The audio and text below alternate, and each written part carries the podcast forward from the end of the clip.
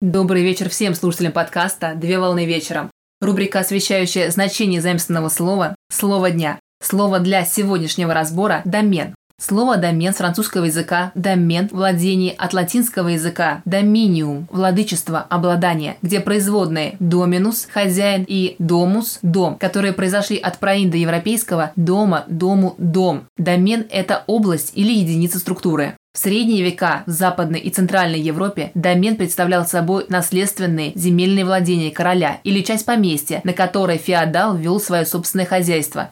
Пример – совокупность земельных владений. Земельные владения включали в себя вотчины, города, крепости, леса и пастбища, которые могли находиться в разных районах страны. В информационном значении домен представляет собой наименование сайта в интернете. Пример комбинации info.com. Доменное имя – это символьное имя, которое служит для идентификации областей, которые являются единицами административной автономии в интернете в составе вышестоящей по иерархии такой области. Каждая из таких областей называется доменом. Общее пространство имен интернета функционирует благодаря системе доменных имен. DNS – Domain Name Systems – глобальный сервис, преобразующий доменные имена. Именно доменные имена дают возможность адресации интернет-узлов и расположенным на них сетевым ресурсам, веб-сайтам, другим службам быть представленным в удобной для человека форме.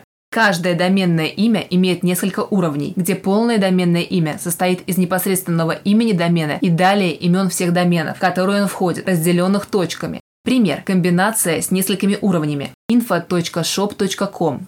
На сегодня все. Доброго завершения дня. Совмещай приятное с полезным. Данный материал подготовлен на основании информации из открытых источников сети интернет с использованием интернет-словаря иностранных слов.